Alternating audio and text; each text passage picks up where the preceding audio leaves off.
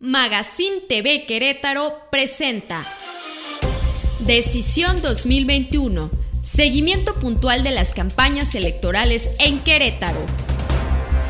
Decisión 2021. Dicen que no hay quinto malo y en este quinto día de campaña los candidatos salieron a gastar suelo en recorridos a pie por calles y colonias de diversos municipios del estado. La candidata al gobierno del estado por Morena, Celia Maya, revivió el tema de la construcción del metro para la zona metropolitana de Querétaro. La ex magistrada se dijo capaz de que al término de su sexenio se construirían dos líneas, una de oriente a poniente y otra más en la zona de Santa Rosa Jauregui a la zona urbana del centro de la ciudad. En otro tema, el presidente de Morena, Jesús Méndez, añadió que Morena no acudirá a la firma del pacto de civilidad propuesto por el candidato del PAN, Mauricio Curi. Ya hay reglas y leyes para los candidatos, subrayó el dirigente morenista. Y el candidato del PAN y Querétaro Independiente, Mauricio Curi González, propuso fijar la tarifa del transporte público Crobús en dos pesos para adultos mayores y estudiantes. Sí, en dos pesitos nada más. El candidato indicó que el pago debe ser directo, como tarifa fija y no subsidiada como se hace actualmente. También reconoció que hacen falta más frecuencias en las rutas del Crobús, por lo que se debe analizar un esquema de subsidio por kilómetro recorrido para que sea viable la operatividad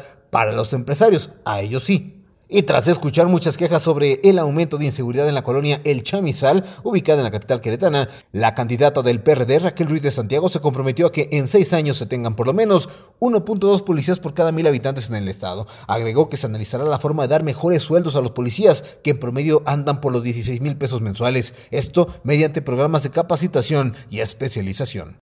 En el municipio de San Juan del Río, el candidato a redes sociales progresistas, Miguel Nava Alvarado, criticó al gobierno panista, a quien acusó de tener a su población sin seguridad, sin agua y sin oportunidades de empleo. El candidato sigue en recorridos por comunidades y colonias de diferentes municipios, escuchando quejas y necesidades de los ciudadanos para entonces formular sus propuestas. La candidata priista, Abigail Arredondo, prometió gestionar la compra de 2 millones de vacunas contra el COVID-19, esto en caso de ganar la gubernatura. Además, se comprometió a apoyar a la UAC en la producción de su propio biológico.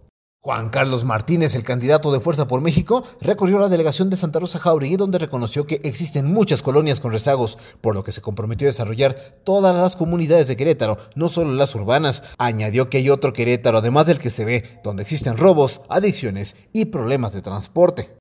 La candidata del Partido Verde Ecologista, Katia Reséndiz Jaime, retomó una propuesta que el partido que la bandera ya ha impulsado anteriormente. La candidata al gobierno de Querétaro propuso penas de hasta 50 años de cárcel a violadores y feminicidas. Es la idea de la Verde Ecologista para las mujeres que, dijo, están cansadas de la impunidad en el Estado. Este jueves recorrió la comunidad de San Miguelito en la ciudad de Querétaro. Las candidatas del Partido del Trabajo y del Partido Encuentro Solidario muy egoístas con su agenda, no comparten sus actividades públicas. Este jueves continuaron los registros de aspirantes a candidatos a diputados locales y presidentes municipales. En sus respectivos consejos distritales acudieron los alcaldes con licencia Luis Bernardo Nava de Querétaro y Roberto Sosa Pichardo de Corregidora. Ambos buscan reelegirse como ediles.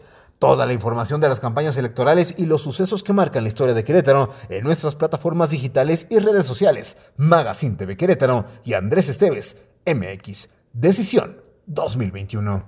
Magazine TV Querétaro presentó Decisión 2021. Seguimiento puntual de las campañas electorales en Querétaro.